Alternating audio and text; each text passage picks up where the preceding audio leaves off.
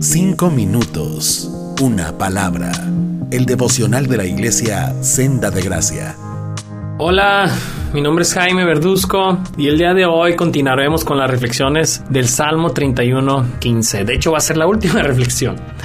El Salmo 31.15 dice, en tu mano están mis tiempos, refiriéndonos a que nuestros tiempos están en manos de Dios. Y otra cosa que podemos aprender de esa afirmación es esto porque nuestros tiempos están en su mano, debemos aprender a vivir en paz, pero sin pasividad. Mira, me explico mejor.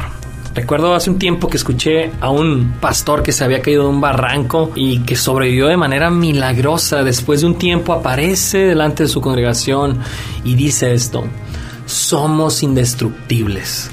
Dios no permitirá que muramos hasta que hayamos terminado su propósito en nuestras vidas. Hasta que eso pase, somos indestructibles. Y sabes, si tú y yo estamos respirando el día de hoy, si esta pandemia o algo más no ha tomado nuestras vidas, es porque Dios nos tiene en su mano y quiere usarnos para sus propósitos en esta tierra.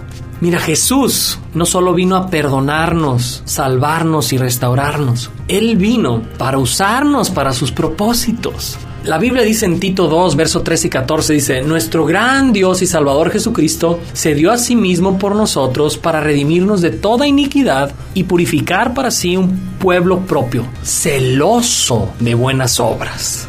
Fuimos salvados para vivir con propósito en esta tierra, apasionados por hacer cosas que engrandecen el nombre de nuestro Salvador.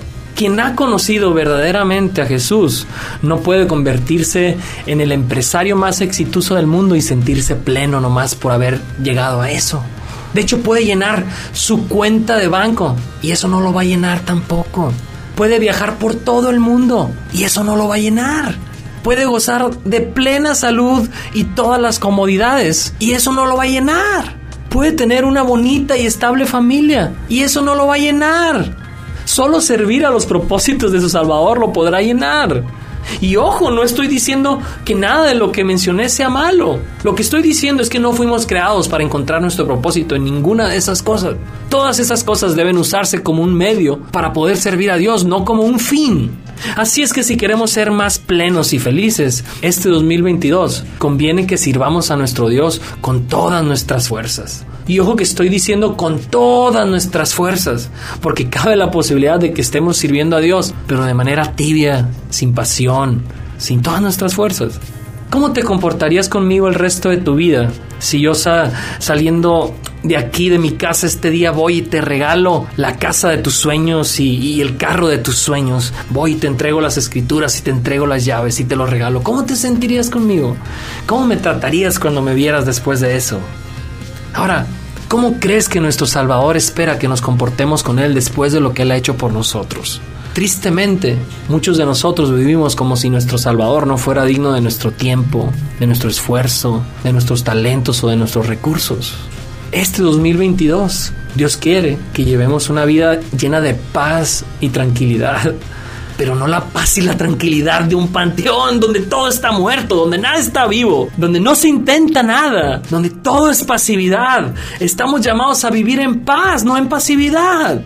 Hagámoslo práctico.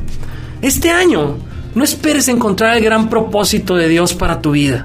Mejor sirve con pasión a Dios con los recursos y las habilidades que Él hoy ya ha puesto en tus manos, aunque sientas que son muy pocos. Sirve, no esperes a que te sirvan. Cuando veas una necesidad, no esperes a que otros la suplan. Ve tú y súplela. No esperes a que otros vengan a ti, ve tú a ellos. Es así como nos encontramos con los propósitos de Dios para nuestra vida. ¿Qué cosas puedes hacer este 2022 para que quien observe tu vida se dé cuenta que tu Salvador es digno de tu tiempo, de tu esfuerzo, tus talentos y tus recursos? No te pongas como meta solo sobrevivir este 2022. Mejor esfuérzate por dar pasos que te permitan vivir en la gran aventura de fe sirviendo a nuestro Salvador. George Whitfield decía, prefiero desgastarme que oxidarme. ¿Qué te parece si nos desgastamos juntos sirviendo al Señor con todas nuestras fuerzas este 2022? ¿Qué te parece? Y así terminamos las reflexiones sobre el Salmo 31.15. Espero y hayan sido de bendición para tu vida. Si es así, te invito a compartir estos recursos por todos lados. Dios te bendiga. Cinco minutos. Una palabra.